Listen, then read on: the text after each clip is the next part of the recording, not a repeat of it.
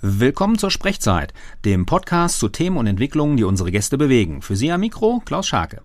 Bei uns zu Gast Professor Dr. Martin Hein, Moderator des Klimaschutzrates der Stadt Kassel. Guten Tag, Herr Hein. Guten Tag, Herr Scharke.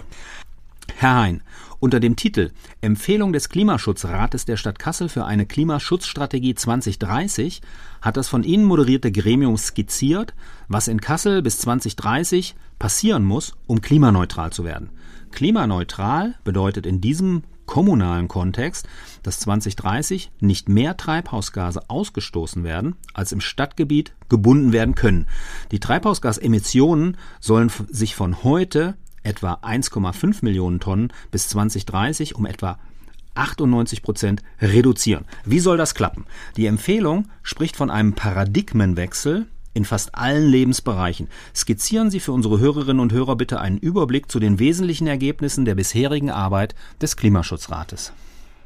Ja, Herr Scharke, herzlichen Dank, dass ich die Gelegenheit habe, hier im freien Radio auch zu den Ergebnissen des äh, Klimaschutzrates Stellung zu nehmen. Wir haben im Juni diesen Jahres die Klimaschutzstrategie 2030 verabschiedet und sind nun dabei, sie an die politischen Gremien weiterzuleiten.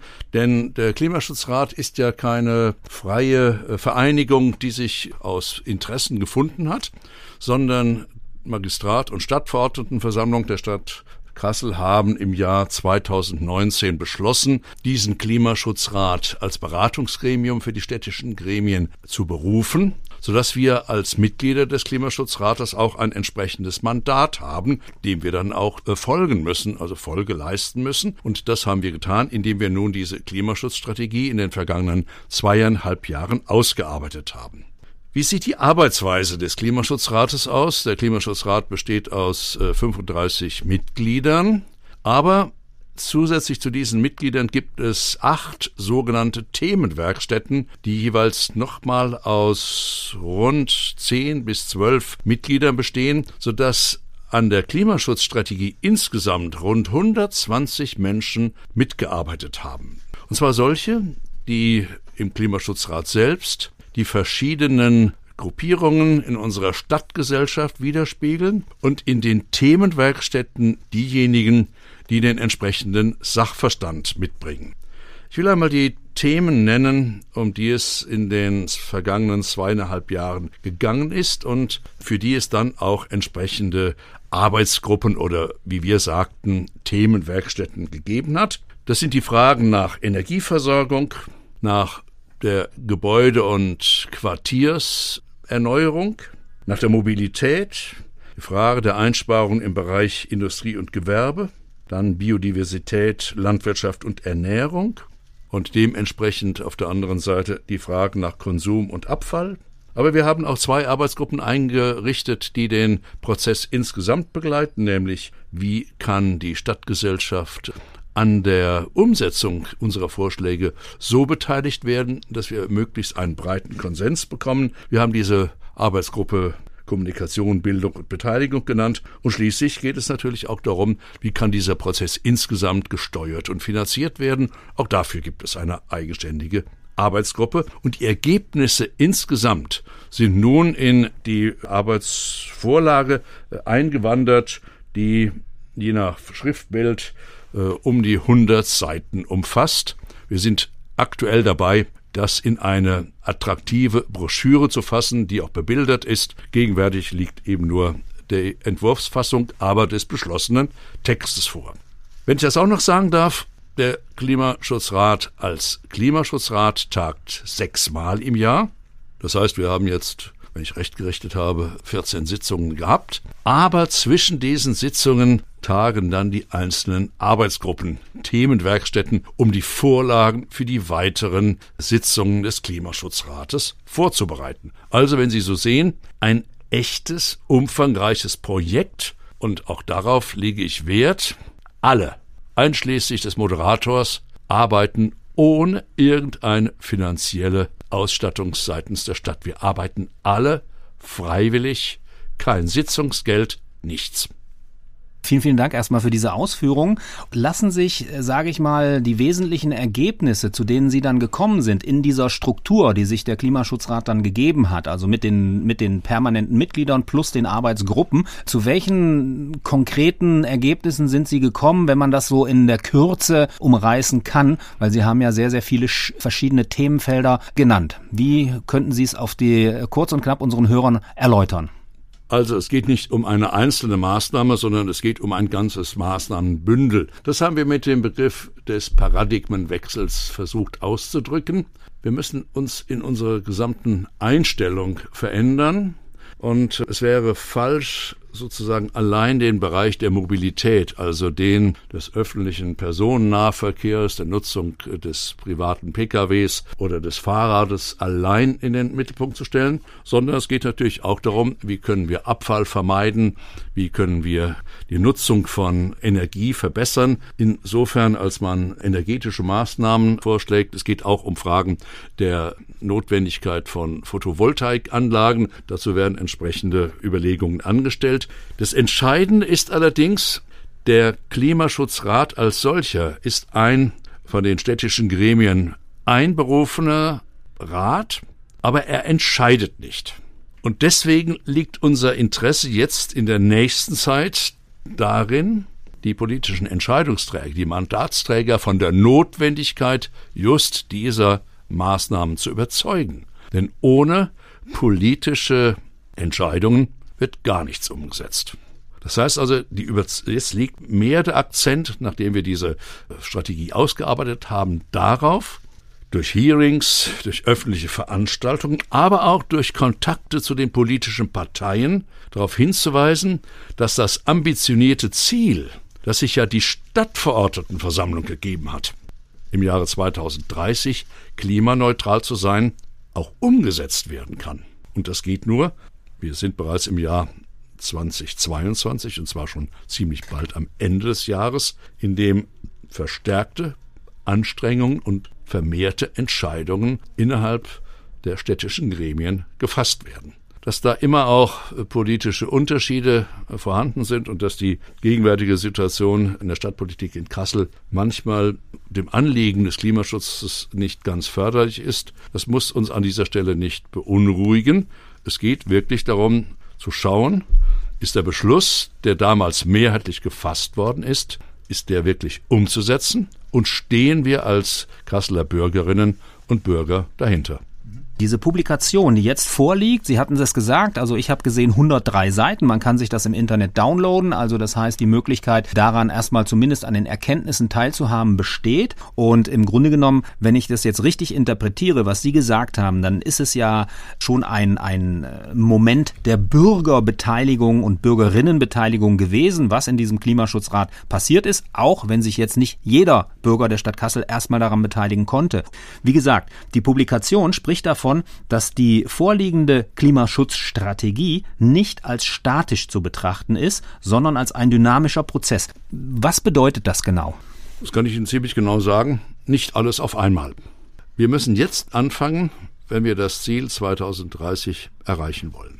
Es wird darauf ankommen, dass wir diesen Prozess nicht nur steuern, sondern auch genau beobachten und mit belastbaren Zahlen überprüfen können, ist das in realistischer Weise umzusetzen. Ich will mal ein Beispiel nennen. Es hat ja um die Frage des öffentlichen Personennahverkehrs und der Reduzierung von Parkflächen eine heftige Auseinandersetzung gegeben. Ich will auch nicht leugnen, dass die Vertreter der Wirtschaftsverbände aus dem Klimaschutzrat ausgetreten sind und ihrerseits nun eine Klimaschutzstrategie entwickeln, die sich im Ergebnis aus meiner Sicht nur sehr unwesentlich von dem unterscheidet, was wir vorgelegt haben. Ich hätte mich also gefreut, wären die Wirtschaftsverbände Handwerkskammer, Industrie- und Handelskammer und Verband hessischer Unternehmen in der Arbeit des Klimaschutzrates geblieben. Aber nun ist es so, wir haben auf der anderen Seite eine ganze Reihe von Vertreterinnen und Vertreter aus der Wirtschaft berufen, die intensiv mitarbeiten. Und es ist vollkommen klar, wir werden in Kassel, um eine konkrete Beispiel zu nennen, verstärkt auf E-Mobilität setzen. Das kann man nun einfach so auch öffentlich fördern. Das wird aber nicht durch die Stadt gefördert, sondern durch Zuschüsse des Bundes. Aber es müssen auch die Möglichkeiten geschaffen werden, die Infrastruktur, dass man die Elektroautos laden kann. Und das ist eine Entscheidung, die in Kassel auch zu treffen ist. Wir werden weiterhin schauen müssen, wenn die Parkplätze in Kassel reduziert werden, beziehungsweise das Parken in Kassel teurer wird, wie das in den Niederlanden äh, und auch in Österreich, etwa in Wien, der Fall ist, dann wird man Alternativen bieten müssen und die Frequenz etwa der Straßenbahnen oder auch der Busse erhöhen. Also ich habe kein attraktives öffentliches Verkehrsnetz, wenn ich abends nur alle halbe Stunde eine Straßenbahn erreiche. Dann steigen die meisten schon aus dem inneren Schweinehund und aus Bequemlichkeit heraus wieder aufs Auto um. Je höher aber die Taktfrequenz ist, und Erfahrungen aus Wien, aber auch aus den Niederlanden zeigen mir das, umso attraktiver wird der öffentliche Personennahverkehr und um das auch zu sagen, das 9-Euro-Ticket hat äh, zeigt, dass der öffentliche Nahverkehr durchaus konkurrenzfähig sein kann, wenn er entsprechend auch preislich gestaltet wird. Dafür ist aber sozusagen auch eine Veränderung der äh, Prioritätensetzung im politischen Handeln bei uns in der Stadt eine Voraussetzung. Wenn ich auf der anderen Seite zunehmend Radwege einrichte, dann heißt das ja nicht, dass ich für Handwerksbetriebe die Straßen sperre, aber dass die Innenstadtzonen sozusagen nicht dem Durchgangsverkehr nur allein zur Verfügung stehen, sondern dass es auch verkehrsberuhigte Zonen geben wird, die es im Übrigen im vorderen Westen und in anderen Stadtteilen, ich wohne selbst an der Marbachshöhe, auch gibt. Also man muss das Ganze nicht jetzt sozusagen zu einem Politikum hochstilisieren, dass sich alles an dieser Frage entscheidet, sondern es geht darum, dass nur verschiedene Maßnahmen, die gemeinsam getroffen werden, dann auch wirken. Und das bedeutet etwa Ausbau der Fernwärme. Jetzt, wo die Gaspreise auf einmal ins Unermessliche steigen, kann sich jede Stadt glücklich schätzen, die ein funktionierendes Fernwärmenetz besitzt. Und die Kassel wird gegenwärtig ja ausgebaut. Aber so etwas geht auch nicht von heute auf morgen. Sie brauchen einige Jahre der Vorplanung und der Umrüstung, um dann das Heizkraftwerk dann auch in die Lage zu versetzen, Bürgerinnen und Bürger mit Heizung und Warmwasser zu versorgen. Zur gleichen Zeit aber hat es einen Beschluss gegeben, das Heizkraftwerk im Süden Kassels ab 2025 nicht mehr mit Kohle zu befeuern. Das heißt, das Stichwort in der Diskussion Dekarbonisierung bedeutet dann eben zu fragen, wie denn dann? Und man hat sich hier tatsächlich auf Klärschlamm und Altholz spezifiziert und hat durchgerechnet und wird auch dazu kommen, dass wir kohleunabhängig werden können. Aber das ist natürlich alles nicht zum Nulltarif zu bekommen. Und deswegen geht es auch darum zu schauen, wo gibt es öffentliche Fördermittel, auch für die Stadt insgesamt, sei es durch das Land oder den Bund. Wo müssen Bürgerinnen und Bürger womöglich auch tatsächlich mehr bezahlen? Und wo kann die Stadt ihrerseits ihren Etat so strukturieren, dass dergleichen Maßnahmen auch umgesetzt werden können? Ich will ein Beispiel auch hier geben, wenn ich darf, Herr Scharke. Ja, ja, sehr, sehr gerne. In den Niederlanden sind die Parkgebühren so teuer, dass man sich fragt, lohnt es sich mit dem Auto in die Stadt zu fahren? Ein Beispiel konkret. Wir waren im letzten Jahr in Haarlem, einer sehr schönen Stadt, und hatten gedacht, na, wenn wir mit dem Auto fahren, sind wir schneller, obwohl es einen öffentlichen Nahverkehr von dem Ort, in dem wir unseren Urlaub gemacht haben, nach Haarlem gibt regelmäßige Zugverbindungen. Aber wie es so ist, die Bequemlichkeit ähm, siegt dann manchmal, und das muss man selbstkritisch auch eingestehen. Und wir sind nach Haarlem gefahren. Nach langer Suche fanden wir einen Parkplatz. Der Parkplatz kostete für den ganzen Tag 18 Euro. Und die Verkehrskontrollen oder die Kontrollen des ruhenden Verkehrs in den Niederlanden erheblich schärfer als bei uns. Für das gleiche Geld hätten wir zwei Zugtickets hin und zurück bekommen und wären ganz unbefangen in Haarlem gewesen. Zu allem Ironie des Schicksals war es auch noch so, dass der Parkplatz sich in der Nähe des Bahnhofs befand, den ich dann endlich gefunden habe. Das zeigt, und das will ich deutlich machen, dass ein attraktives öffentliches Personennahverkehrsnetz dazu führen kann, umzusteigen, wenn man auf der gleichen äh, Seite dann aber auch die Gebühren für das Parken im innerstädtischen Bereich erhöht. Dass man da noch differenzieren kann zwischen E-Mobilität und Verbrennern, das ist eine andere Frage. Das sind aber politische Gestaltungsfragen, die betreffen jetzt den Klimaschutzrat als solchen nicht. Nur an diesem Beispiel, das ich sehr selbstkritisch Ihnen erzählt habe, wird deutlich, man kann Verhaltensänderungen äh, erreichen. Man kann sie natürlich durch Druck erzeugen. Das ist immer das Schlechteste. Man kann sie aber auch durch Attraktivität erreichen. Und ich glaube, dass es in den Niederlanden besser als in manchen deutschen Städten gelungen ist, tatsächlich den Individualverkehr, sofern er sich auf Verbrennungsmotoren bezieht, zu reduzieren, stattdessen aber Fahrradmobilität und ÖPNV einzufügen. Beispiele Eindhoven, als Stadt, die etwa in der vergleichbaren Größe ist wie Kassel, aber nehmen Sie auch Universitätsstädte wie Münster oder Erlangen oder das Oldenburg, wo das ganz selbstverständlich ist. Es geht um das Umdenken, das meinten wir mit Paradigmenwechsel, Verhaltensveränderung.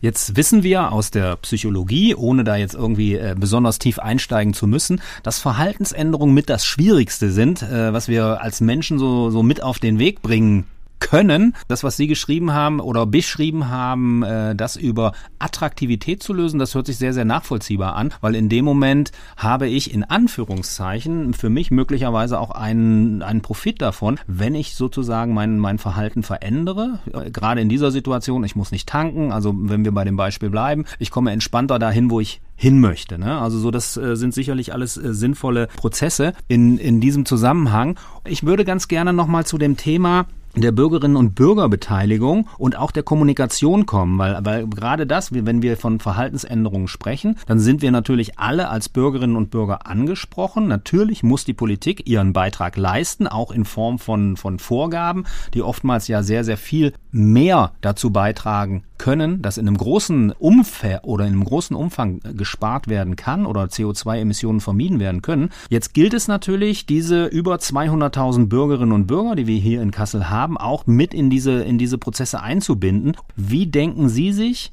dass sich die Bürgerschaft in Zukunft in diesen Prozess einbringen kann? Uns kam sehr, sehr ungelegen, aber kam uns ja als Gesellschaft ungelegen, dass wir die Einschränkung mit Corona hatten. Das heißt also, wir haben auch als Klimaschutzrat fast zwei Jahre lang nur online getagt. Und solche Online-Kommunikationen sind etwas anderes, als wenn man sich von Angesicht zu Angesicht begegnet und unmittelbar miteinander sprechen kann. Nachdem sich die Situation der Bedrohung durch Covid-19 möglicherweise etwas verändert, im Positiven verändert, setzen wir darauf, dass ab Herbst verstärkt auch zu bestimmten Themen Bürgerversammlungen oder Hearings eingerichtet werden.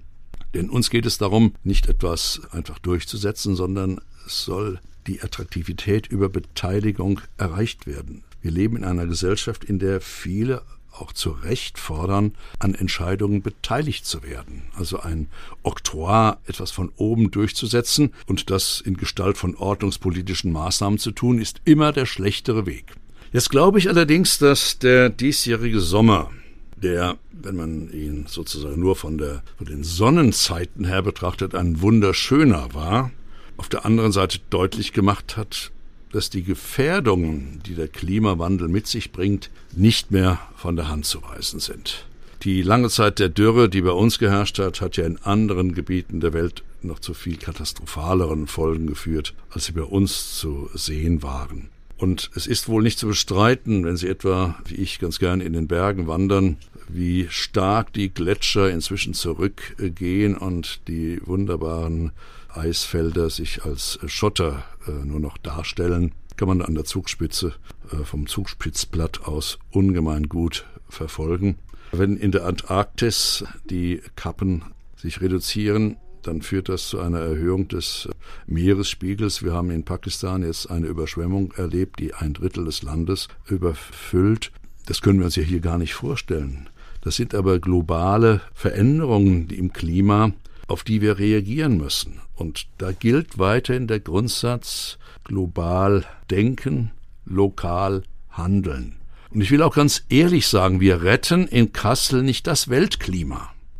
Aber wir setzen darauf, dass wir in Kassel ja nicht die einzigen sind. Es gibt ambitionierte Städte in Deutschland, die mindestens so weit sind. Was uns aber bisher unterscheidet, das ist bereits in der Vorbereitung unserer Klimaschutzstrategie der große Anteil von Bürgerinnen und Bürgern, die an der Verschriftlichung mitgearbeitet haben.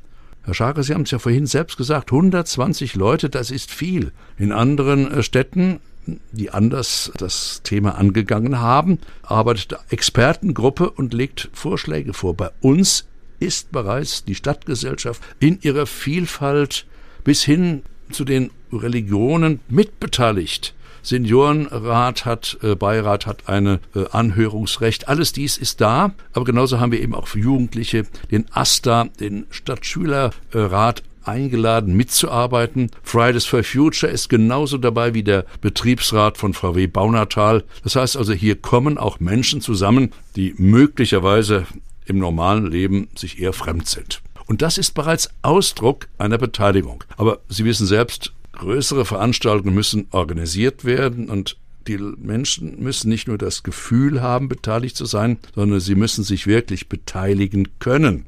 Und 200.000 Menschen können sie eben nicht auf einen Schlag beteiligen. Das wäre auch äh, illusorisch und absurd. Aber es geht darum, sozusagen Verständnis zu schaffen für Maßnahmen, die sich als notwendig erweisen, wenn wir denn wirklich hier in Kassel das selbstgesetzte Ziel erreichen wollen. In dem Zusammenhang, Sie, Sie sagen das natürlich richtig, wir können nicht auf einen Schlag so viele Menschen beteiligen, aber ich äh, begreife auch das ein Stück weit so, wie Sie das eben beschrieben haben, also nicht alles zum selben Zeitpunkt und nicht alles äh, gemeinsam, ne? also so was die Maßnahmen oder das Maßnahmenbündel angeht. Und so kann es ja auch ähm, möglicherweise in der Beteiligung laufen. Ich habe ähm, davon gelesen, dass es eine sogenannte ähm, Mitmachplattform Kassels Klima Klimaplan geben soll, geben wird. Was hat es damit auf sich? Also Kassel Klimaplan ist eine eigenständige äh, Gruppierung von überwiegend sehr stark an dem Thema interessierten äh, Menschen, auf der sie ihre unmittelbaren Vorschläge einbringen können.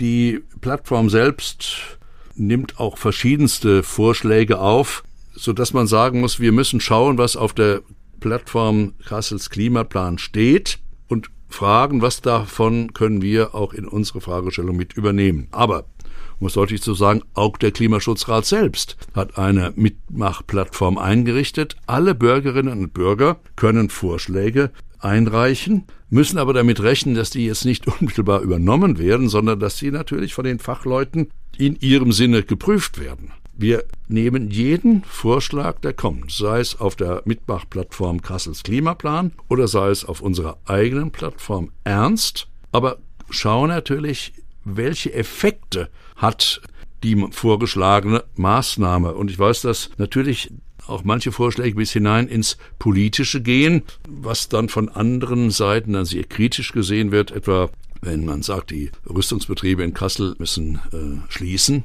würde ich sagen, das trägt jetzt nicht unmittelbar zur Veränderung des Klimas in Kassel bei, aber ist eine politische Fragestellung, mit der sich der Klimaschutz als solcher auch nicht beschäftigen kann. Das, das geht weit über die ihm gestellten Kompetenzen hinaus. Das ist eine politische Frage und zu deren Inhalt will ich mich an dieser Stelle auch gar nicht äußern. Aber Sie merken daran, es gibt natürlich auf der einen Seite gerade von der jüngeren Generation zu Recht viel Ungeduld. Und es wird auch zu Recht kritisiert, dass politische Entscheidungsprozesse innerhalb der vorgesehenen Gremien zu langsam verlaufen. Ich kann das verstehen. Auf der anderen Seite muss ich sagen, das ist eben nun mal die hessische Gemeindeordnung, die solche Verfahren vorsieht. Und wir werden nichts erreichen, wenn wir nicht eine politische Mehrheit für unsere Vorschläge bekommen. Dann ist das Ganze ein ganz wichtiger Prozess gewesen, aber er endet dann sozusagen irgendwo. Und daran liegt mir nicht. Mir liegt daran, dass am allerbesten alles von dem, was wir vorschlagen, politisch überzeugend umgesetzt wird. Da brauchen wir Mehrheiten. Und das betrifft dann die Gestaltung der Kasseler Stadtpolitik. Ist es denn so geplant, dass der Klimaschutzrat tatsächlich bis 2030, Sie haben ja selber auch von einem ambitionierten Ziel gesprochen, was sich die Stadt damit gegeben hat und damit ja letztendlich wir alle, wird der Klimaschutzrat bis 2030 diese Prozesse begleiten? Oder ist es jetzt erstmal so, dass jetzt mit, mit der Vorlage der Empfehlung des Klimaschutzrates auch erstmal so, eine, so, so ein zumindest ein Etappenziel erreicht ist? Oder wie, wie geht es da von Ihrer äh, Seite aus weiter?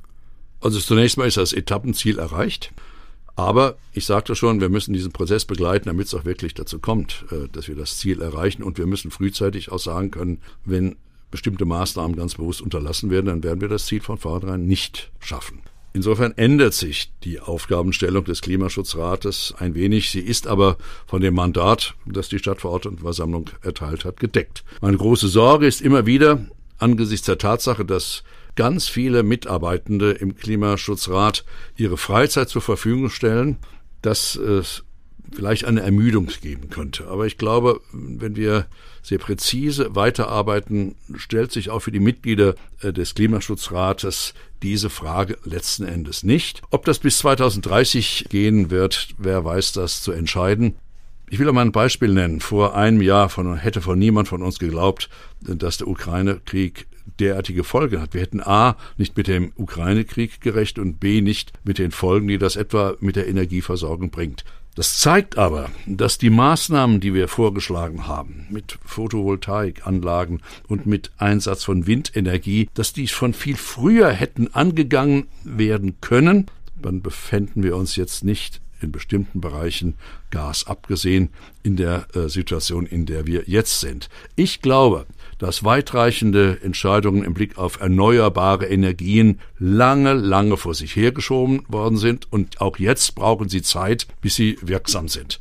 Da ist zehn Jahre lang verschlafen worden. Deutlich. Auf der anderen Seite will ich allerdings auch sagen, wir können bei uns selbst anfangen. Und Sie haben vorhin gesagt, Verhaltensveränderungen sind oft bei einem die schwersten. Manchmal muss etwas ganz Schlimmes passieren, ein Herzinfarkt, dass jemand mit Rauchen aufhört, das ist ein typisches Beispiel. Das muss aber gar nicht so dramatisch sein, sondern man kann einfach schauen, mal im persönlichen Leben, wie viel Abfall erzeuge ich eigentlich und ist das eigentlich nötig, dass der ständig erzeugt wird von mir oder kann ich irgendwie anders, bewusster einkaufen, kann ich bewusster konsumieren. Ich komme gerade von einer großen Veranstaltung in Karlsruhe, der Vollkonferenz äh, des Weltkirchenrates zurück. Diese Veranstaltung mit 4000 Menschen war EMAS zertifiziert. Das heißt also, der Versuch einer Zertifizierung im Sinne anerkannten Zertifikates, dass sämtliche Dinge klimaneutral und umweltbewusst verwendet werden. Das heißt, Nutzung der öffentlichen Verkehrsmittel in Karlsruhe. Wenn Geschirr ist, dann entweder wieder zum Spülen oder Pappbecher, die aber ihrerseits jetzt nicht laminiert, also mit Plastik versehen waren, sodass die wieder in den Kreislauf zurückkommen können. Und das Ganze für Großveranstaltungen kann man auch sozusagen ins persönliche Leben hineinbringen. Da gibt es ganz äh, tolle Modelle und ich verweise auch gerne auf die vom House of Energy entwickelte Klima-App hin, wo jeder seinen persönlichen, jede auch ihren persönlichen Klimaabdruck, Fußabdruck täglich überprüfen kann. Also, was habe ich wie lange genutzt, was habe ich da gemacht. Die Klima-App, das House of Energy hier in Kassel ist ein ganz tolles Mittel, um sein eigenes Verhalten zu überprüfen und dann möglicherweise auch zu ändern.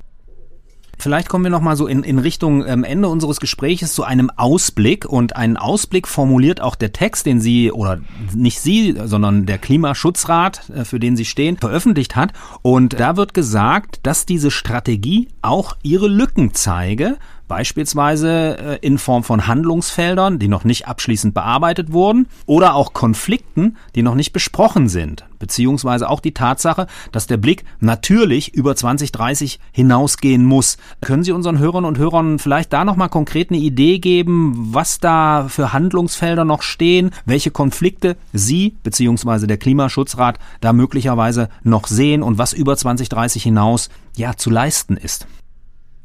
Der Klimaschutzrat hat dies bewusst so formuliert, um zu zeigen, dass wir mit dem jetzt vorliegenden Konzept zwar glauben, das Ziel erreichen zu können, dass aber im Laufe der Zeit äh, noch andere Fragen hinzutreten können, von denen wir gegenwärtig noch gar nichts wissen.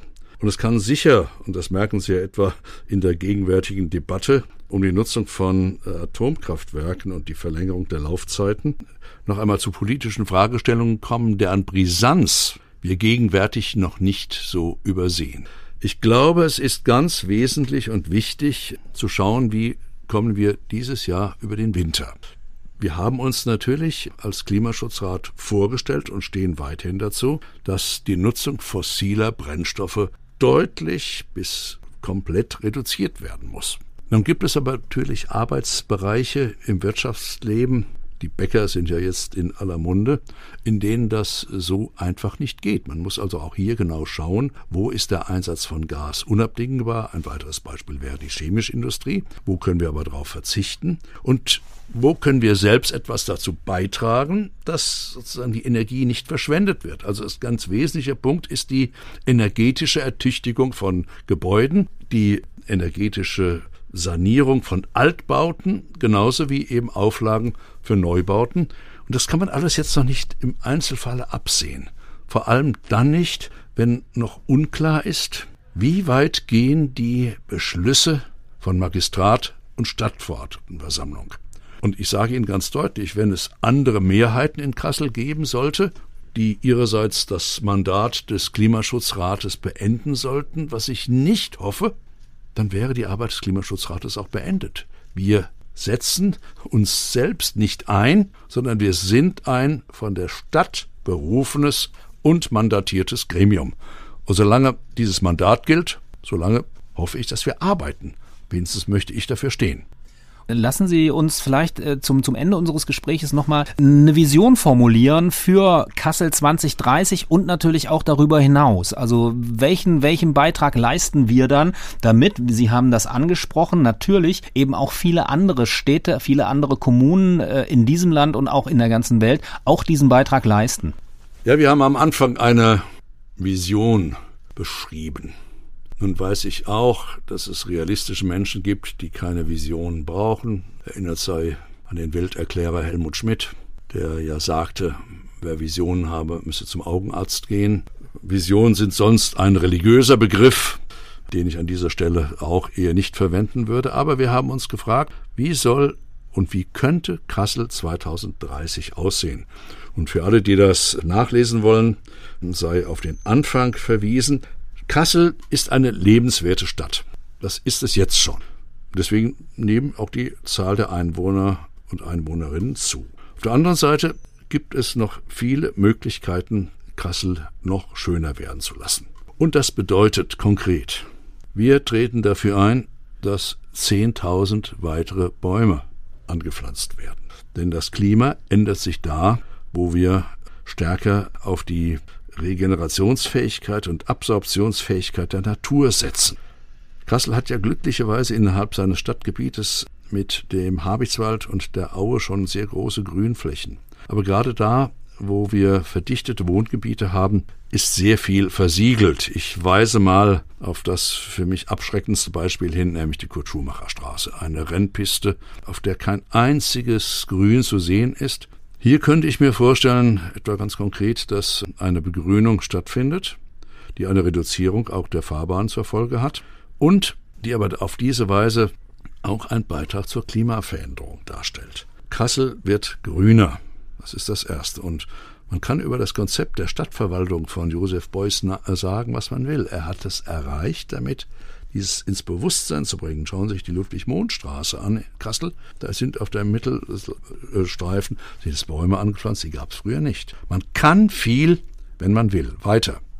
Wir werden doch schauen müssen, dass die Quartiere, in Berlin sagt man Kiez, dass die Quartiere sozusagen stärker gemischt werden hinsichtlich der Verteilung von Geschäften und Wohnungen und dass es mehr Treffpunkte gibt, sich zu begegnen. Das heißt, Straßen werden sicher beruhigter werden. Plätze zum Zusammenkommen stärker auch locken. Das ist weiterhin ein Punkt. Der weitere ist auch, wenn Sie sich anschauen, wie viel in dieser Stadt auch noch im Bereich des bebauten Raumes verändert werden kann, dass man Wohnungen baut. Aktuell ist ja das Beispiel in Salzmannshausen oder jetzt in Roten Dittmold, ganz aktuell. Das heißt also auch, man muss nicht nur Einfamilienhäuser am Stadtrand ausweisen, sondern man kann urbanes Wohnen ermöglichen auf den vorhandenen Flächen. Das heißt, viel Brache kann auch umgeändert werden, aber so, dass sie eben auch einen Beitrag zur Klimaneutralität bietet. Das heißt Dachbegrünungen, Wandbegrünungen, da gibt's so viele Möglichkeiten, da sind der Fantasie eigentlich keine Grenzen gesetzt. Abschließend muss man sagen, wenn das gelingen sollte, wenn das alles da wäre, wäre es fast zu schön, um wahr zu sein, aber wir hoffen darauf, dass es möglich wird. Herr Professor Dr. Martin Hein, Moderator des Klimaschutzrates der Stadt Kassel. Vielen, vielen Dank für dieses Gespräch, für Ihre Ausführung. Und wir drücken dem Klimaschutzrat natürlich die Daumen, ähm, dass die Arbeit weitergehen kann, dass Sie diese Prozesse, die vielen Prozesse, die da anstehen, begleiten können und bedanken uns nochmal ganz herzlich dafür, dass Sie hier bei uns Rede und Antwort gestanden haben. Ja, Herr Scharke, ich bin gern gekommen. Allen, die jetzt mitgehört haben, wünsche ich eine behütete Zeit.